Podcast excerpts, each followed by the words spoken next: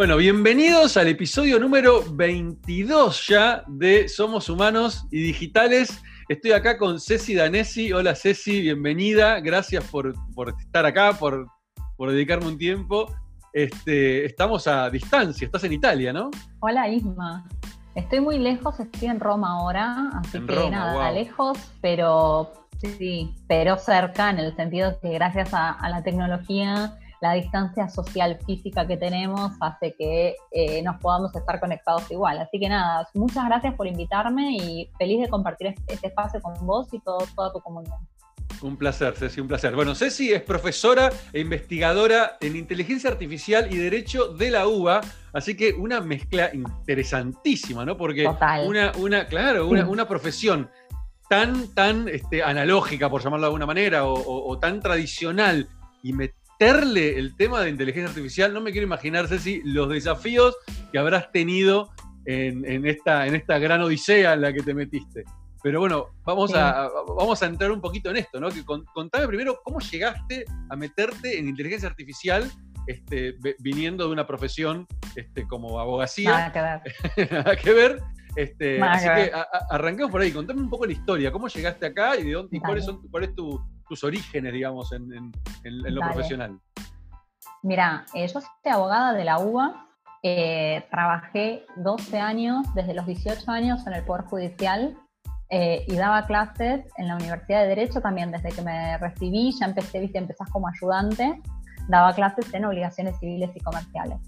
Y mm, hace cinco años, creo, cuatro años, no me acuerdo bien, gané una beca de Fundación Carolina para hacer una maestría en España en Derecho de Daños, que es el área que yo me especializo. Y bueno, la cosa que tenía que hacer la tesis y tesis de maestría pensando también en tesis de doctorado. Viste que la mayoría suelen agarrar la de maestría para después usarla de doctorado como base. Y viste que el tema de la tesis te tiene que gustar, lo tenés que amar porque te casás y básicamente 24 horas con el tema de la tesis. O sea, si no te gusta, te pegas un Es tu vida. Entonces yo estaba que quería un tema actual, novedoso, que no se haya escrito mucho, porque mucha gente te, elige un tema, no sé, daño patrimonial, que es un tema, viste, que tiene 850 millones de libros y que nada, y todos dicen más o menos lo mismo. Eh, bueno, quería un tema novedoso. Entonces hablé con, con el director del, de la maestría, le planteé, le digo, mira, quiero un tema, no sé qué, así, hasta. Él era mi director de tesis también. Quedó la charla y bueno, me vuelvo a Argentina yo tenía que entregar la tesis, ponerle al, otro año, y un día me escribe un mail y me dice, Cecilia, acabo de venir de una reunión en la Unión Europea, el tema que se viene es inteligencia artificial, tenés que escribir sobre esto. dije, ¿de qué me está hablando? Yo había escuchado un poco, pero no mucho. Nada, y ahí me puse a investigar, me encantó el tema porque eh, es algo que a mí me sacó de mi zona de confort y me hizo ponerme a estudiar de cero. O sea, yo en ese momento para hacer la tesis em, contraté un profesor de Digital House, tienen el, lugar ese que es para tomar clases, eh, que me daba clases particulares para explicarme cómo funcionaba la inteligencia artificial, porque si yo quería hacer un análisis jurídico, tenía que entender cómo funcionaba. Así que tomé clases con él. En ese momento no había ni un cuarto de la cantidad de material que había hoy era todo en ¿Estamos hablando de qué año? 2017, eh, ponele. Ok. Más o menos, 2016, 2017, no me acuerdo bien, pero por ahí. Em, no había nada de material, la mayoría en inglés. Imagínate leyendo en inglés cuestiones técnicas de inteligencia artificial. Yo me acuerdo, tengo dos amigas traductoras que me ayudaban y ellas me decían, la verdad que si logras hacer una tesis con esto, era una cosa que no entendíamos nada. Este, bueno, así, a golpe error, traductor, leía, eh, profesor particular, bueno, saqué la tesis y ahí me, encantó el tema, me, enamoré este, del tema porque, a ver, yo tengo 33 años, yo sé que soy chica para una carrera profesional, eh, pero yo no me imaginaba toda la vida solo con el derecho, ¿no? Eh, como que me parecía muy aburrido para mí no tener nuevos como cruces en el medio, ¿no? Y cuando vi esta faceta de la inteligencia artificial, y por ejemplo, yo empecé haciendo la tesis en Derecho de Daños, que sería responsabilidad civil, básicamente era contestar la pregunta, ¿qué pasa si un sistema de inteligencia artificial te ocasiona un daño? ¿no? ¿Quién responde? ¿Qué tipo de ley se aplica? Etcétera. Pero después de eso empecé a ramificarme en un montón de áreas de derecho eh, desde el, uso de la inteligencia artificial en las redes sociales, derechos de privacidad, derechos de los consumidores, derecho penal, derechos, etcétera. O sea, después lo amplié. Pero bueno, esos eh, fueron mis comienzos con la inteligencia artificial y por qué llegué eh, a especializarme en eso, ¿no? Wow, qué desafío, qué desafío meterse, meterse en ese mundo y de cero, porque si vos me decís, bueno, tenías una base tecnológica, de cero, de cero, y, en, pocos años. Bueno, y ¿Y con qué te encontraste, no? Esa creo que es la, siguiente pregunta este, interesantísima para hacerte. ¿Con qué te encontraste cuando te metiste en ese mundo? Y lidiar, me imagino, con, este, no quiero ser ni peyorativo, ni, nada, ni, ni, quedarnos, pero la realidad es que me imagino que te, te habrás cruzado con muchos dinosaurios que le ha haber costado mucho, muchísimo, muchísimo. Este, primero entenderte, segundo creerte y tercero abrirte el espacio para decir, bueno, ok, a ver, vení, hablemos. Total. Contame un poquito eso, cómo fue esa, odisea. sí, sí, total. Eh, lo primero que te tengo que confesar, y yo esto lo digo siempre, es que yo no era muy amiga de la tecnología en el sentido, si bien soy millennial, no era una mina que agarraba la computadora y la tenía atada. No, ¿Ah? tenía mis limitaciones en el sentido que muchas veces tenía ganas de tirarla contra la pared. Entonces te quiero decir que para mí, o sea, de hecho mis amigas que me conocen de toda la vida me decían, vos, inteligencia artificial, como, entonces les quiero decir que, o sea, para mí fue, por eso también era lo que más me gustaba, porque yo sabía que para mí representaba un doble desafío, eh, porque tenía mis limitaciones. Este, ¿Con qué me encontré? Me encontré con, mira, me encontré con muchísimas barreras y la mayoría de la gente, los que están arraigados con el derecho y esos que te, hablan con miles y miles de títulos y de, diplomas y de libros atrás y las, ¿no? los dinosaurios que mencionabas vos, muchos te decían como, pero estás haciendo una tesis para algo que acá en Argentina no va a llegar nunca, no te va a servir para nada. aparte yo digo, qué calor de decirle a alguien, de última decía, ah, qué bien, y te quedas callado. Este, me pasó eso. Después, o sea, principalmente era que todos lo veían como que yo estaba haciendo futurología. ¿no? Estaba investigando, sobre algo que no iba a tener aplicación práctica y que no iba a servir. Esa fue la, primera barrera. Después, a medida que yo quería ir avanzando, eh, después yo pude abrir una materia en la Facultad de Derecho de la UBA sobre este tema, eh, abrí proyectos de investigación, o sea, a medida que fui abriendo otras cosas porque veía que el, tema era importante y después lo que me pasó en este camino, darme cuenta que el tema además de, ser interesante para la investigación tenía una, vuelta social, una necesidad bien eh, social de concientizar a las personas acerca de los riesgos de la inteligencia artificial, las cuestiones éticas y los derechos, es decir, todo eso vinculado. Entonces, por eso es que empecé a crear estos espacios. Y bueno, me encontré con mucha resistencia y también me encontré con gente que me abrió un montón de puertas y, me decía, che, qué interesante, em, quiero sumarlo a mi proyecto o a mi área, no sé qué, cómo lo puedo hacer. O sea, viste cómo te pasa siempre que, que, tenés un poco de todo. Y yo lo que digo es, bueno, uno tiene que intentar un millón y te quedas con 100 que te abrieron la puerta y ya valió la pena, ¿no? O sea, eh, por ejemplo, no sé, estoy acá en Italia porque gané una beca, ¿no? Entonces todos ven, ay, gané una beca. Bueno, pero para ganar esta beca antes apliqué a 100 becas que no quedé seleccionada y gasté horas de mi vida. O sea, la, gente no, ve, eso, ¿no? no ve el esfuerzo y, ve, por ahí el resultado. Pero hubo, hay que caminar para llegar al resultado, ¿no? Es, eh, Muchísimo. Chasquear los dedos y ya está. Exacto, sí, Ceci, yo creo que mucha gente que, que, va a estar mirando este, este podcast Em, incluso me incluyo también, este, si bien he leído un poco, me gustaría escucharlo más de vos y, entenderlo más en profundidad. ¿Qué implica justamente la inteligencia artificial con la desde la mirada del derecho? ¿no? Por un lado, entender esto de, porque creo que hay dos miradas, ¿no? Por un lado, cómo las leyes tienen que adecuarse hacia el futuro todo lo que va a tener con la va a tener que ver con la inteligencia artificial, desde, no sé, desde un auto que se maneja solo y cómo, cómo toma la decisión si atropella al nene o atropella a la mujer eh, adulta o, se estrola contra un árbol y mata al conductor. Digo, desde eso, desde eso hasta todo esto que se viene hablando de que ciertas profesiones, como la abogacía, como contaduría, bla, bla, bla, van a ser reemplazadas, o gran parte de esas funciones van a ser reemplazadas por inteligencia artificial. Creo que son dos miradas distintas, ¿no? Por un lado es cómo se aplica la ley y por otro lado, cómo se va a reemplazar la profesión en alguna de sus partes. Después en otras quizás no, pero creo que muchas cosas que tienen que ver con lo, con lo más rutinario, con lo que se puede automatizar, ahí va a entrar de lleno.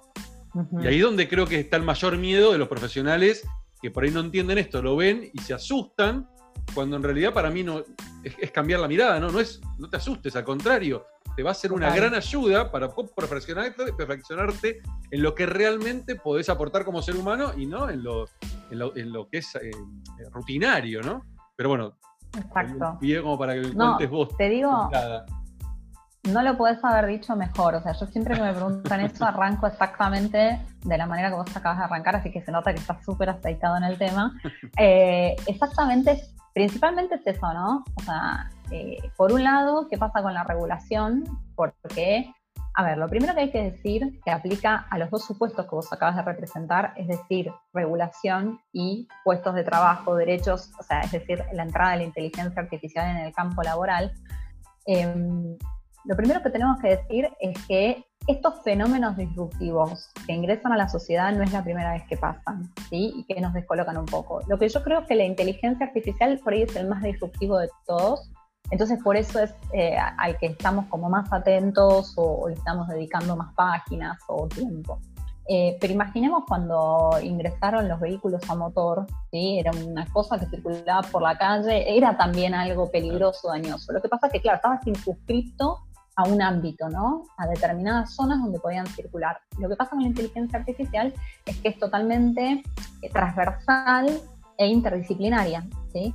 Creo que hoy en día es más difícil decir en qué área no se podría desarrollar la inteligencia artificial que en qué eh, área sí, porque es más fácil decir los que no que los que sí, porque si me dice educación sí, hasta hay modelos, modelos publicitarios creados con inteligencia artificial, obras de arte, eh, transporte, es decir, miles de casos. Yo creo que es más fácil música, o sea, lo que se te ocurra hay, y lo que no hay es porque ninguno tuvo ganas de ponerse a, descubrirlo o a hacerlo, pero va a haber también. Entonces, em, creo que eso es lo que la hace más disruptiva, más llamativa, ¿no? más elegante para, para merecer nuestro estudio. Además de eso, eh, mira, desde el lado de la regulación, eh, como te decía, hubo otros fenómenos que también fueron muy llamativos para, o muy eh, que dieron un cimbronazo, digamos, a la legislación, porque ¿qué pasa? Cuando entran estos fenómenos a la sociedad, eh, a la ley regula hechos sociales, ¿sí? Eh, la inteligencia artificial pasa a formar parte de la vida de las personas afectando distintas áreas. ¿sí? Una es el trabajo, otra puede ser la privacidad, otra puede ser la salud, etc. Entonces, lo primero que tenemos que hacer es decir, bueno, tenemos una legislación vigente. Esa legislación vigente sirve para afrontar el fenómeno de la inteligencia artificial? Bueno, eso necesita un análisis jurídico profundo y también es muy difícil hacer ese análisis ahora porque como sabemos la inteligencia artificial está en un avance permanente, entonces es muy difícil también medir consecuencias a futuro.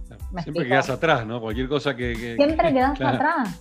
A mí me pasa que escribo algo y a, los dos días me levanto y, hay una cosita nueva que me tengo que cambiarle o agregarle algo, entonces es difícil. Este, y después de hacer un análisis de qué pasa con la legislación vigente, decir, bueno, por ahí tenemos que hacer una reforma o por ahí tenemos que crear una legislación específica.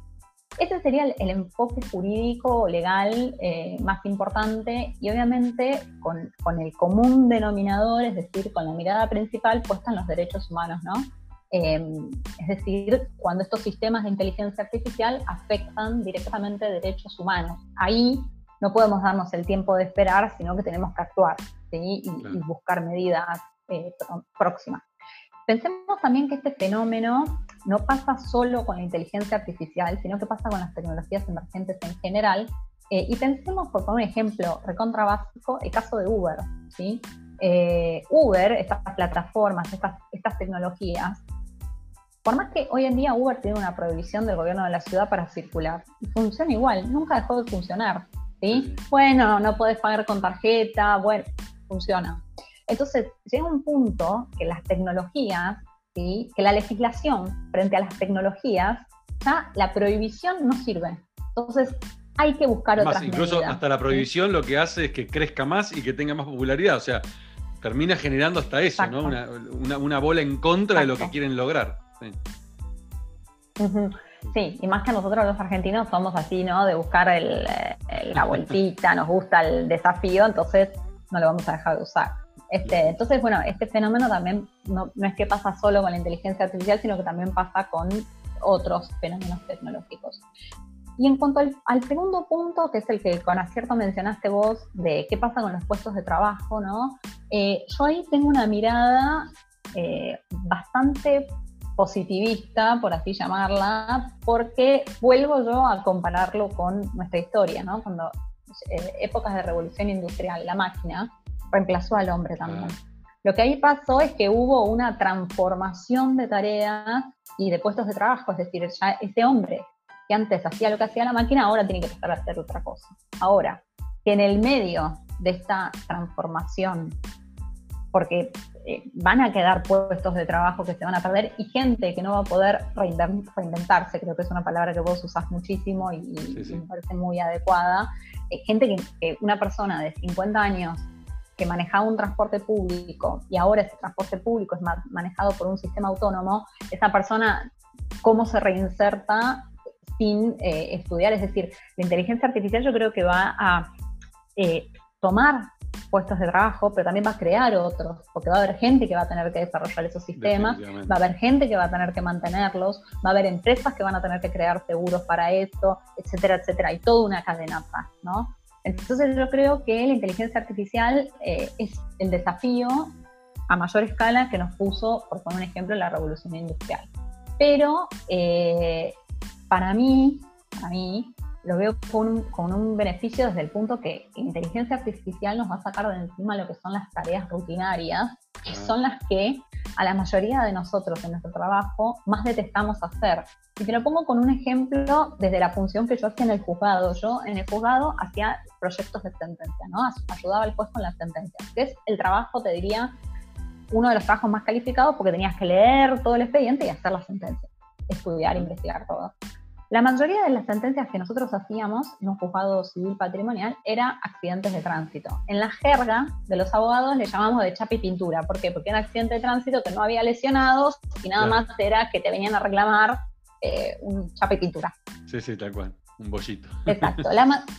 sí, literal. La mayoría de esos, eh, de esas sentencias, que era el gran cúmulo que yo tenía, obviamente que yo ya estaba cansada y repodrida de hacerlo, yo y cualquier persona, porque te pone un desafío las primeras que haces, después es lo más sencillo que hay. Si eso pudiese ser reemplazado por un sistema de inteligencia artificial, yo se lo doy como monio al sistema de inteligencia artificial. ¿Por qué? Pero sí, ¿por qué? Porque a mí eso, ¿qué me va a permitir? Además, ni hablar el, el cúmulo de trabajo, lo colapsados que están los juzgados, ¿no? También pasa por eso. Pero eso no me permite que si yo eso se lo doy al sistema de inteligencia artificial, yo voy a tener tiempo para ocuparme de una mala praxis médica en la que un bebé nació con, con, una enfermedad en un parto, con un problema en un parto, ¿entendés? Que yo ahora no tenía tiempo porque tenía que estar haciendo 100 sentencias de accidentes de tránsito. Esto va a haber un montón de gente que me va a tirar con dardos por lo que estoy diciendo, pero bueno, es mi humilde opinión. Es parte de la resistencia. es parte de la resistencia. Este, te cuento también que en el Laboratorio de Inteligencia Artificial de la Facultad de Derecho se creó un sistema que es Prometea, que es em, un sistema que se está usando ya en algunos sectores de la justicia y estamos haciendo un desarrollo en materia de accidentes de tránsito porque son sentencias que que se podrían llegar a hacer con, sistemas inteligentes. ¿no? Entonces, bueno, nada, creo que, que, la mirada va para este lado. Este, Sí, sí, y como, y como hablábamos antes, ¿no? Como, como el caso de Uber, es inevitable, o sea, la realidad es esa, ¿no? Es inevitable. Podrán resistirlo un tiempo, lo que sea, esto es inevitable, este, ya sea porque este, van cambiando las generaciones de las personas que están a cargo de los diferentes juzgados y empiezan a aparecer cada vez más millennials y cada vez después centennials, y ya van a venir con la cabeza completamente abierta y lo van a cambiar. O sea, es un tema simplemente de tiempo en algunos casos y en otro de, bueno, de, de terminar de romper esas resistencias.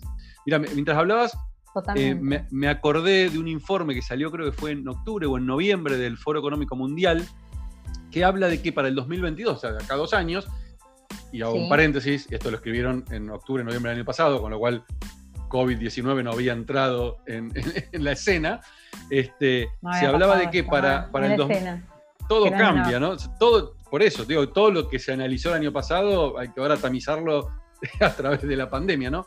Eh, pero se hablaba de que para el 2022 eh, el mundo iba a entrar en una, una emergencia de recualificación de los puestos de trabajo.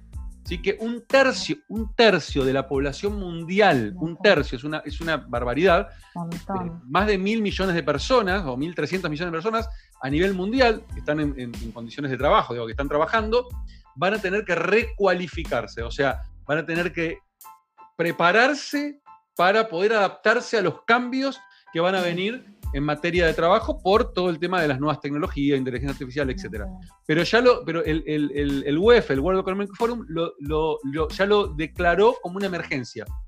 ¿sí? O sea, lo declaró como una emergencia de recualificación y que estamos hablando de dos años nada más. O sea, que ya a partir de ahora, nada, nada, ya a partir de ahora hay que empezar a hacer cosas para, para poder cubrir esa emergencia, porque si no, esas personas van a quedar fuera del sistema. O sea, esas personas que no se recualifiquen van a quedar fuera del sistema. Y es un, por eso es una emergencia, porque es un problemón. Es, mucha gente que puede perder el trabajo por no justamente prepararse y adaptarse a estos cambios. Readaptarse.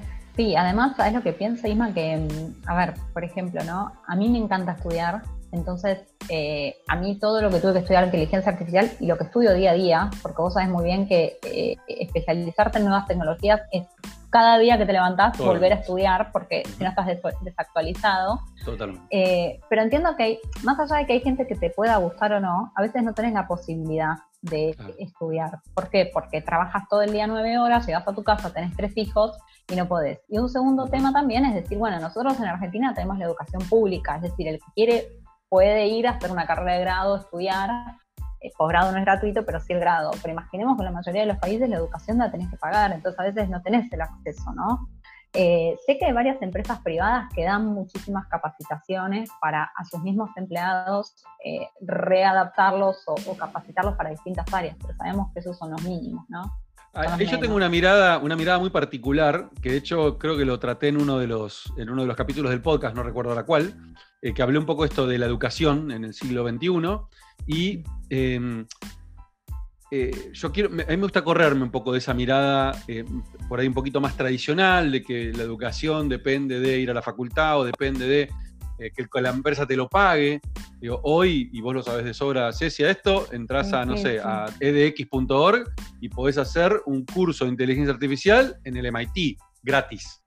O sea. De Harvard, sí. De Harvard, el MIT de Yale. O sea, tenés las mejores universidades del mundo dando cursos gratuitos, cursos de primer nivel con profesores hiper reconocidos y están a un clic de distancia. Y hoy, ¿quién no tiene un celular con datos? O sea, digo, hasta la persona de bajo recursos. a un lugar público y te colgás a Wi-Fi, te quiero Te colgás a Wi-Fi. O sea, hoy eh, Hoy el que no estudia, por un lado, puede ser por ignorancia, porque no sabe que puede acceder a todo esto, está bien. Que puede acceder a eso. Pero después hay mucha gente que no quiere. Hay mucha gente que incluso le pones esto delante, se lo mostrás, ¿sí? Y elige, elige, y es una decisión, no estudiar. Entonces, ahí es donde yo me gusta detenerme en esa gente, porque la gente que se entera y se pone a estudiar gracias a esto, de hecho, mucha, gente que escuchó el podcast y después este, en, varios posts que hice en, LinkedIn, que compartí eh, montones de herramientas, fascinados y un montón contentos y se pusieron a estudiar y me mandan mensajes y me dicen, Isma, mirá, no sé qué, hice esta carrera, me gustó, bla, bla. Eh, buenísimo, pero después están los que se resisten y después cuando vienen estos cambios, ¿sí? Miran por el como diciendo, eh, pero a mí nadie me avisó, o, no me o la empresa no me pagó el curso, o el gobierno no me preparó. No, bueno, para, para, para. Si te venimos advirtiendo hace tiempo que esto puede cambiar, y, vos decidiste no hacer nada, yo creo que eh, ahí hay un problema grande. Hay mucha gente que a pesar de se sigue resistiendo. Y yo creo que esto lo vi reflejado cuando hace, uno, hace un año y pico atrás, algo así, eh, eh, Clarín y varias, este, varias empresas relacionadas eh, al, mundo de los medios, dejó sin trabajo un montón de periodistas que, trabajaban todavía en el mundo tradicional, del, del, diario tradicional de papel, que no se ayornaron al mundo digital ¿sí? Y bueno, la típica, salen, hacen eh, piquetes, bla, bla, bla, bla, bla, ¿no? Ahora yo digo, muchachos, y más en el mundo, y muchachas, ¿no? Más en el mundo digital. más en el mundo de los medios, que, que es una de las primeras industrias que se digitalizó, por ejemplo. Hace 10, 15 años que te venían avisando, que te vienen mostrando que esto va para allá. Y vos decidiste no capacitarte, no prepararte. Bueno, ahí donde digo, eh, hacete cargo también de eso, ¿no? De, haberte resistido y ahora no te enojes con, con, la realidad, porque el mundo sigue adelante. La consecuencia de tus actos. Claro, e, el otro día no sé con quién hablaba, este tema de Uber, por ejemplo, todos los tacheros resistiéndose y Uber, al margen de que le hicieron publicidad gratuita a Uber, pegando los cartelitos en los taxis, no entendían que en realidad estaban favoreciendo a Uber con lo que hacían, pero al margen, este, hoy, hoy, gracias a toda esa resistencia con Uber, hoy ves taxis más limpios, que te atienden bien, o sea, hoy que te cobran con tarjeta de crédito. Si no hubiera sido por Uber, los taxis seguirían queriendo cobrar con, con cash con efectivo. Entonces, y que además se pasean. Porque me pasó a mí, antes de venirme para acá, que me paseó y digo, flaco, yo nací en, en, Buenos Aires capital, es decir, me estás paseando a mí, digo, a un turista lo llevas a recorrer a, Corrientes. eh, sí, sí, total. Pero bueno, creo que, creo que se, trata de eso, ¿no? Por un lado, sí, está esta crisis y es una realidad, pero por el otro lado, eh, creo que hoy eh, todos tenemos a un clic de distancia poder estudiar lo que querramos. Y digo, sí, está buenísimo estudiar carreras de grado, pero digo, si no tenés la posibilidad de una carrera de grado, tenés 800.000 cursos y aparte sabemos perfectamente que la educación va a cambiar. Y va a cambiar incluso la manera, hasta las formas de las carreras de grado tienen que cambiar, porque esto que hablábamos, terminaste la carrera y ya es obsoleto lo que estudiaste. Entonces, no podés dejar de estudiar nunca. esto no, te obliga a mantenerte. Y creo que la educación del futuro es una educación constante. está hablando en muchas universidades de que tiene que convertirse hasta en una suscripción. Vos vas a estar suscrito toda tu vida a la universidad. A la universidad. Mira, con relación a lo que decís, eh, primero me parece que nosotros tenemos que cambiar la mentalidad, que por ahí algunos la tenemos cambiada, pero la mayoría no, que nos creemos que si no vas a la universidad no es estudiar. Ese sería el primer punto. O sea, si yo te digo, ¿y dónde estudiaste inteligencia artificial? Hay un curso que da la Universidad de Helsinki que es eh, de Elements of AI y está buenísimo. Yo lo estoy haciendo ahora, una de las ah, tareas de la cuarentena. Em, y es gratuito, te lo da una universidad de las mejores del mundo y está buenísimo el curso. Vamos a eh, compartirlo acá en, el, en, la descripción del, del video. Del, del podcast, del video. Em, y, ese curso, este, no, o sea, mucha gente decís, ¿y dónde estudiaste? Y hice el curso en la universidad, ah, gratuito, entonces ya lo descalifican. O sea, primero te descalifican y el tema de, bueno, acá hay una universidad, pero si no hay una universidad ya no cuenta. Lo segundo es que la gente se cree que lo virtual es tirarse a chanta.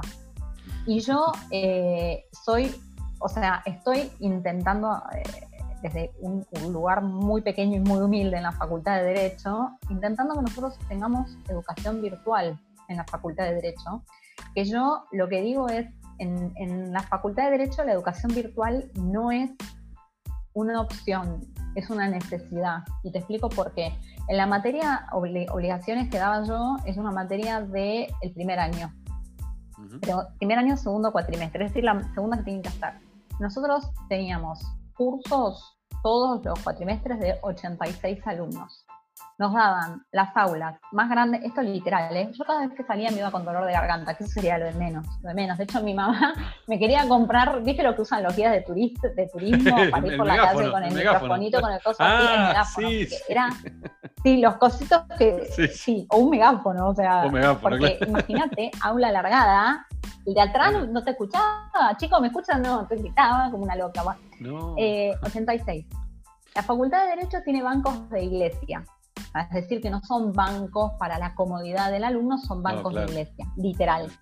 Y muchas veces no teníamos espacio para los 86. Pero además de eso, y ahí me van a decir, ay, qué exquisita, las condiciones climáticas. Sí, te digo las condiciones climáticas, porque las aulas más grandes están en el subsuelo, que había un criadero de mosquitos ahí al lado, en verano te morías de calor, en invierno te morías de frío.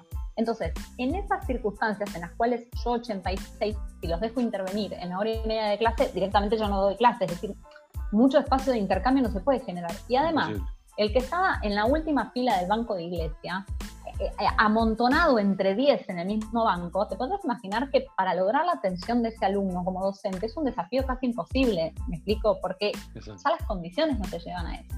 Y a eso yo le sumo las dificultades que atraviesan los estudiantes para poder llegar a la facultad. Para llegar, claro. Nosotros en la exacto, nosotros en la primero, los estudiantes de universidades públicas, el 70-80% trabaja. Desde el primero o el segundo año ya empieza a trabajar. La mayoría de mis alumnos trabajaban, además yo daba la tarde y noche, entonces trabajaban. Segundo, muchísimos vienen de provincia, porque todos quieren estudiar en la UBA, en, otra, en La Plata tienen un sistema que es más que cursas materias libres, entonces era muy difícil, venían. O sea que tenían dos horas de tren para llegar, viajar como ya sabés que se viaja, alineados en el tren. Digo, ese alumno que lo hace viajar dos horas en tren para que llegue y recibir y darle clases en ese contexto, ¿sí?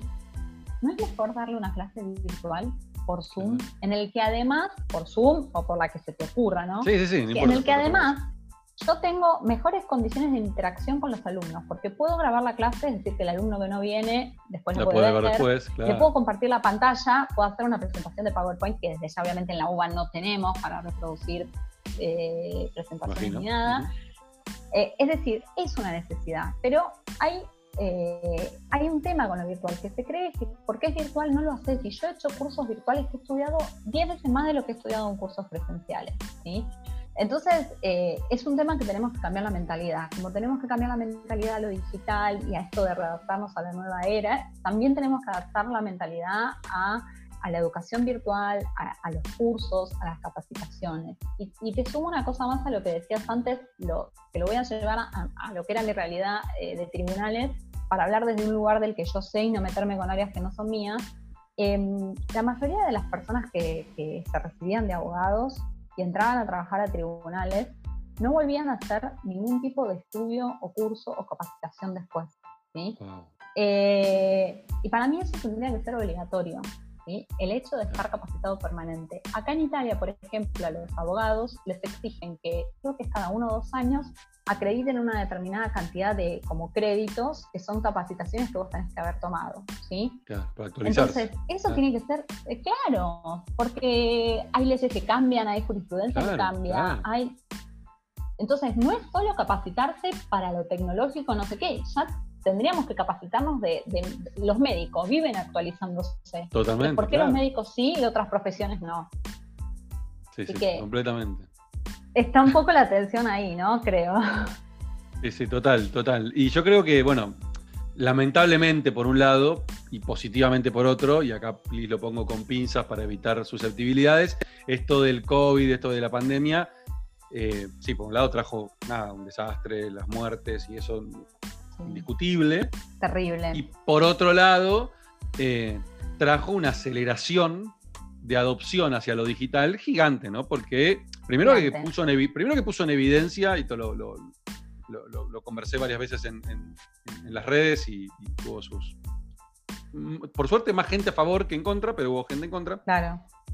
Eh, esto de que, por un lado, eh, aceleró los, cambios, ¿no? Por otro lado, puso en evidencia a las empresas y las personas que se habían preparado de antemano, habían entendido que había que adaptarse. Entonces esto fue un, un clic, cambiaron, las empresas que bajaron una palanca, levantaron notas y siguieron funcionando. La primera semana un poquitito. se adaptaron, pero, se adaptaron sin problema.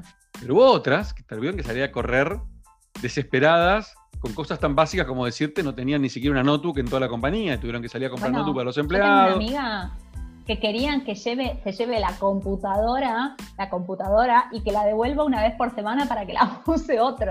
¿Entendés? Ah, increíble. en el medio de la pandemia. Ese nivel. en el medio de la pandemia. No, bueno, ahí te das cuenta de la, mentalidad, ¿no? Es, bueno, es algo que no, no. Y, fíjate, se siguen resistiendo, ¿no? O sea, viendo la problemática, se siguen resistiendo, este, no invierten, siguen viéndolo como esto es un tema temporal. No, esto no es un tema temporal. Esto vino para quedarse en muchos sentidos este cambio de trabajar de manera remota. Exacto. Y otro punto es el tema del home office, que para mí eh, muchos están en esta idea de se creen que va a ser vago todo el día y no va a hacer nada, lo mismo que estudiar virtual. El home office, o sea, ¿por qué? Eh, sí, o sea, yo trabajaba más, trabajaba mejor, podés ponerle objetivos, es decir, mira, tenés que hacer esto, tenés que estar conectado a tal hora, y mismo las empresas no ven lo económicamente ¿sí? Se reducen un montón los gastos y además los riesgos, porque el, tu empleado, del momento que sale de la puerta de tu casa hasta que vuelve, lo que, te, lo que le pase es responsabilidad del empleador, ¿entendés? Pero eh, sumarle, el tema de calidad de vida también, ¿no? A ver, entiendo que no toda, por supuesto, estamos hablando de siempre eh, em, eh, profesiones o, responsabilidades que se pueden trabajar remoto, por supuesto. El, obrero de una fábrica no puede trabajar remoto. Clarísimo, ¿no? Y, hay miles, miles de profesiones que no se pueden. Pero las que sí se pueden, este, si, lo analizás, ganas por todos lados. Puedo entender, y esto vuelvo a poner entre paréntesis, obviamente no todo el mundo, obviamente entiendo el que vive en una casa, en un departamento de dos por dos, con chicos, y sí, no puede hacer home office, se le complica. Prefiere estar, exacto. Prefiere ir a la oficina, pero estoy seguro que si lo analizamos, la mayor, gran parte de, de la población este, eh, que trabaja en oficinas preferiría trabajar en sus casas. Este, hoy obviamente no comparemos, yo hago, ahí un solo comentario, no comparemos el home office con lo que está pasando ahora. Porque muchos te dicen, che, pero esto el home office es un quilombo. No, para, para. No, estamos viendo, esto no es un home office. Esto es una pandemia. Es una crisis. Claro, una, crisis que nos, claro. claro. que nos está llevando a, trabajar de nuestras casas con toda la familia. No es no es, lo, digo, normalmente los chicos están en el colegio, colegio. Claro, cada uno está trabajando, algunos tenemos a alguien que nos ayuda en la casa. Digo, es distinta la situación, este, mucho más relajada que lo que estamos viviendo hoy. Eh, pero yo creo que esto, eh, de hecho, me está pasando con empresas. Tengo, tengo una, empresa que estoy arrancando esta semana a hacerle el el, diagnóstico de transformación digital, que le pasé cotización en agosto del año pasado, ¿sí? Y que me llamó, me dijeron, me, llamó el dueño y me dijo, Vuelve conectado ya cansado.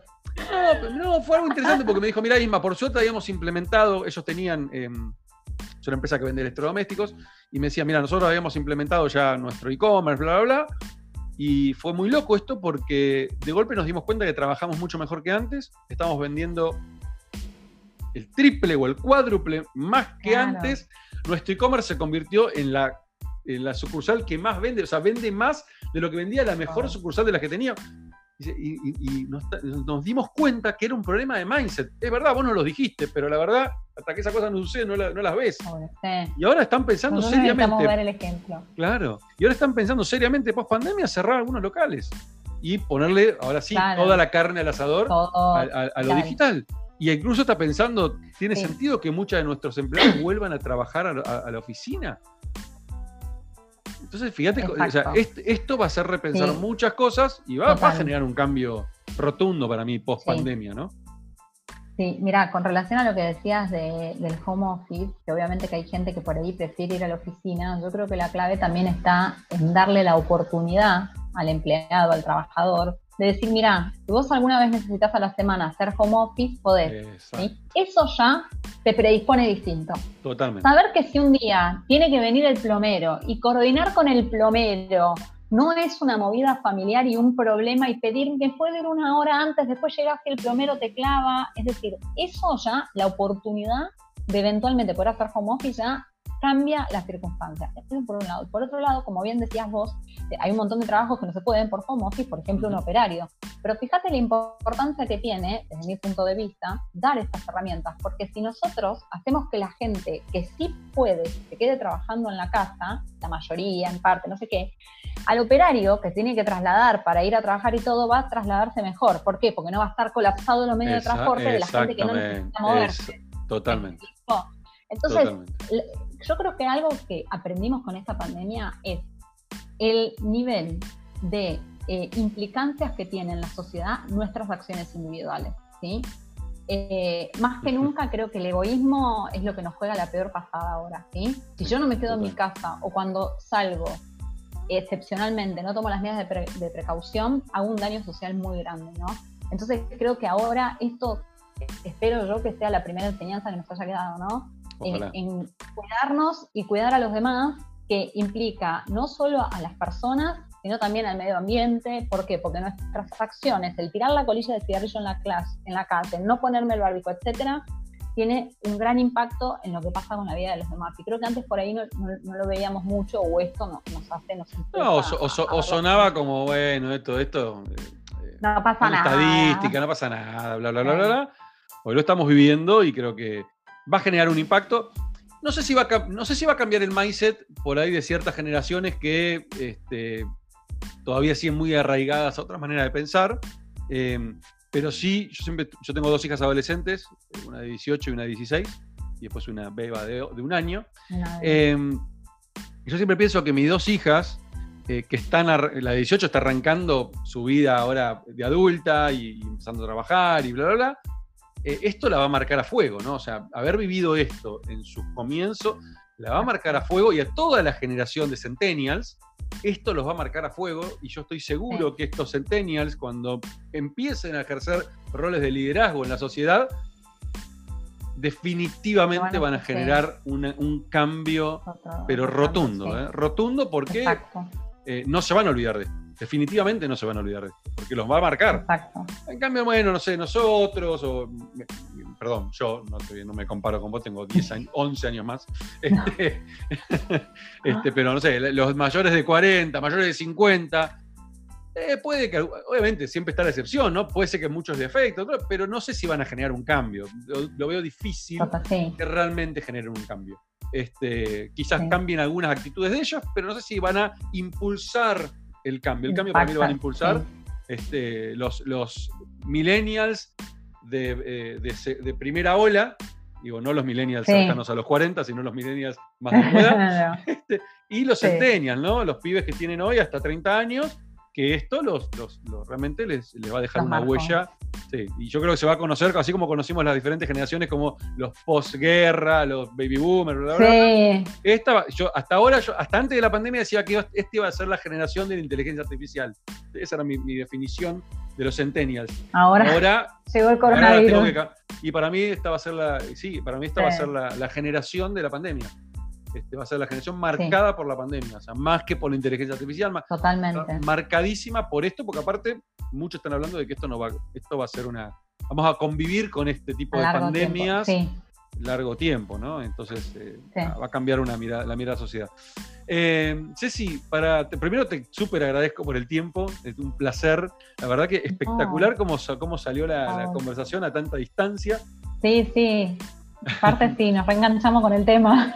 Sí, sí, sí, totalmente, fluyó muchísimo.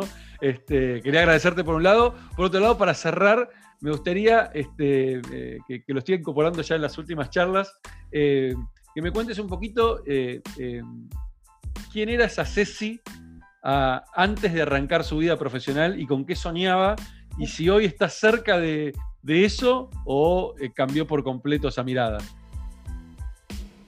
qué, buena pregunta. Sabes que nunca me la hicieron. Eh, así que mi, parte de, como... mi, parte de, coach no puede evitar tener que este, hacer reflexionar del otro lado. Me hiciste como remover adentro. bueno, eh, mira, te voy a decir una cosa. Eh, mira, por suerte, ahora que, que, tengo una vida profesional, digamos, siempre amé mi carrera y, me dediqué mucho a mi carrera profesional porque me gusta, pero ahora estoy haciendo una carrera como más pública, o sea, estoy en mucho, eh, comparto en redes sociales, por ejemplo, ahora inicié un proyecto que lo que pretende es vincular la inteligencia artificial, el derecho y la igualdad de género por este problema que tenemos con los sesgos y bueno, otras cuestiones más. Entonces, en, mi Instagram, eh, subo, en mi Instagram empecé a hacer open classes, clases abiertas sobre estos temas. Bueno, eh, buscando ¿no? Eh, concientizar acerca de esto. Antes yo esos proyectos así de hacer un vivo por Instagram o cosas así, no me los hubiese imaginado. creo que por un lado, el común denominador, siempre la, la virome en mano de profesora, porque cuando se me ocurren cosas voy haciendo anotaciones, bueno, una vergüenza. eh, sí, sí, es más fuerte que yo. Siempre me preparo una hoja y voy anotando. Eh, sí. El común denominador son, creo que, ¿no? Las raíces. Eh, mis amigas, yo tengo mis amigas de los 10 años, eh, las sigo teniendo y mi familia y todo, que es lo que eso siempre, ¿no? Es tu cable a tierra y te lleva y te trae. Mira, yo te voy a decir la verdad, yo antes soñaba con ser jueza, ¿no? Cuando entré a los 18 a, tribunales y era, quiero llegar a ser juez y era todo ascender en el juzgado y obviamente estudiaba, escribía escribí un libro, hice un montón de cosas, eh, maestría, bueno, ahora no.